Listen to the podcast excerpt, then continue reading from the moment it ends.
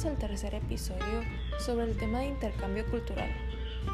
El día de hoy vamos a continuar con la costumbre y la receta familiar.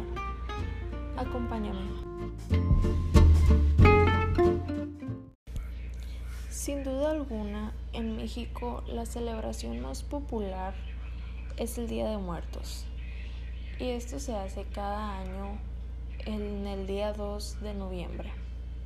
Incluso las personas, al menos en mi ciudad, asisten de tarde noche a los panteones donde se encuentran sus seres queridos difuntos o familiares desde el día primero de noviembre, es decir, un día antes, eh, con la finalidad de, de pasar un rato en familia ahí, porque toda la familia se reúne, incluso familiares que vienen de de fuera de la ciudad llegan a visitar y a velar a sus muertos. Entonces, ese momento donde la familia se reúne de nuevo, eh, llegan y colocan veladoras, flores y ofrendas en los altares de las tumbas.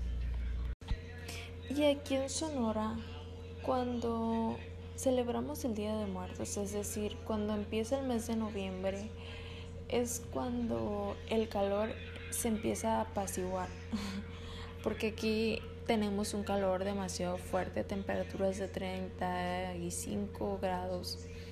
Entonces, eh, considero que en el mes de noviembre es cuando el clima es, es más agradable, o sea, no hace ni frío ni calor.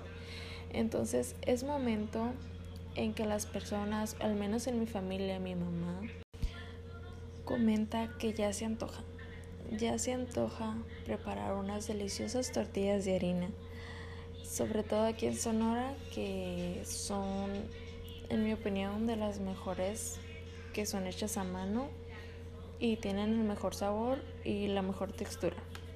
Así que voy a compartir con ustedes la receta.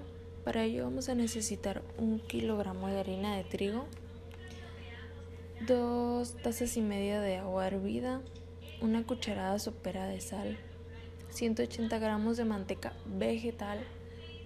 Aquí encontramos lo que viene siendo la manteca inca.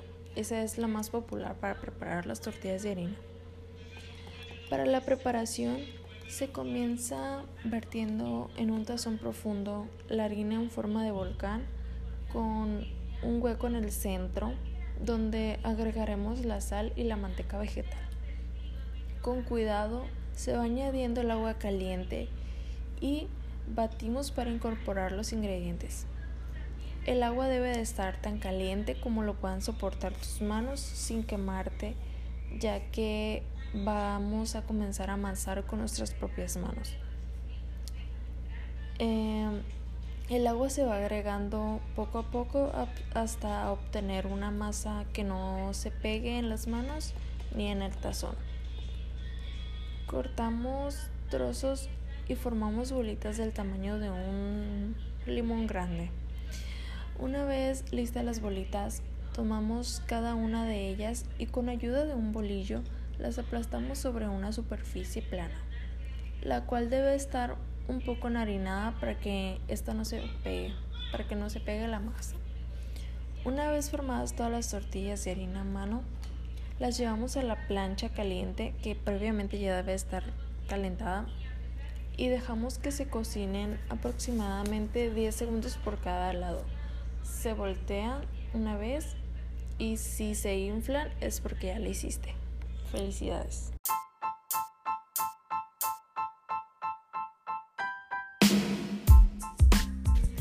Gracias por acompañarme en este trabajo académico.